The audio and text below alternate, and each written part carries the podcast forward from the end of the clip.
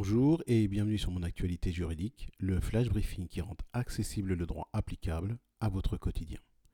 L'actualité, c'est la décision du Conseil constitutionnel du 18 juin dernier concernant la proposition de loi visant à lutter contre les contenus haineux sur Internet, également dite loi Avia du nom de la députée qui est à l'origine de la proposition de loi.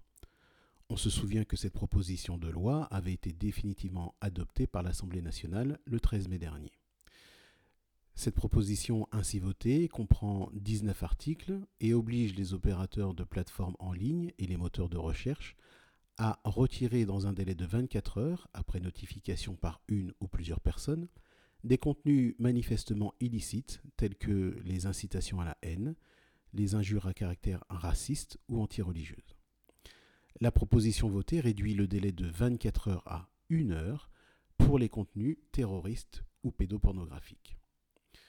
Toujours selon cette euh, proposition de loi, le Conseil supérieur de l'audiovisuel est chargé de proposer des recommandations auxquelles les plateformes doivent se conformer. Il peut également prononcer des mises en demeure et prononcer une sanction financière ne pouvant excéder 4% du chiffre d'affaires annuel mondial total de l'exercice précédent. Cette sanction prenant en compte la gravité des manquements commis et le cas échéant, leur caractère réitéré.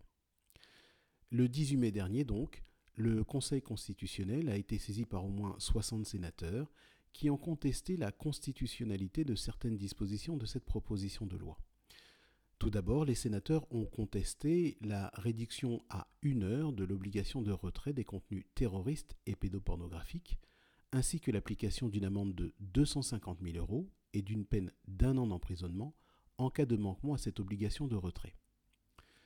Dans sa décision, le Conseil constitutionnel cite d'abord l'article 11 de la Déclaration des droits de l'homme et du citoyen de 1789, qui est reprise dans le préambule de la Constitution, et au terme duquel la libre communication des pensées et des opinions est un des droits les plus précieux de l'homme. Toutefois, bien que la diffusion de contenus terroristes et pédopornographiques porte gravement atteinte à cette liberté, le Conseil constitutionnel souligne que le caractère illicite des contenus est soumis à la seule appréciation du Conseil supérieur de l'audiovisuel et que le délai d'une heure pour retirer les contenus ne permet pas aux opérateurs de plateforme et aux moteurs de recherche d'obtenir une décision du juge avant de les retirer, et ce, d'autant que le non-retrait des contenus est fortement sanctionné, c'est-à-dire, comme nous l'avons dit, d'une peine d'emprisonnement d'un an et d'une forte amende. En somme, ce que relève le Conseil constitutionnel, c'est que l'appréciation du caractère illicite des contenus devrait relever du juge judiciaire et non pas du CSA. En l'état, donc, et de fait, la proposition de loi porte atteinte à la liberté d'expression et de communication.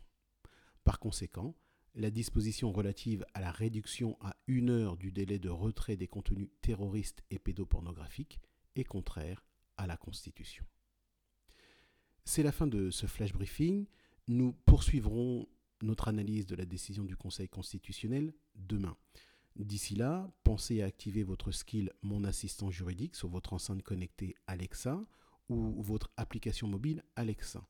Vous pourrez ainsi obtenir des définitions et de l'information juridique et même les coordonnées d'un bon avocat si vous en recherchez un.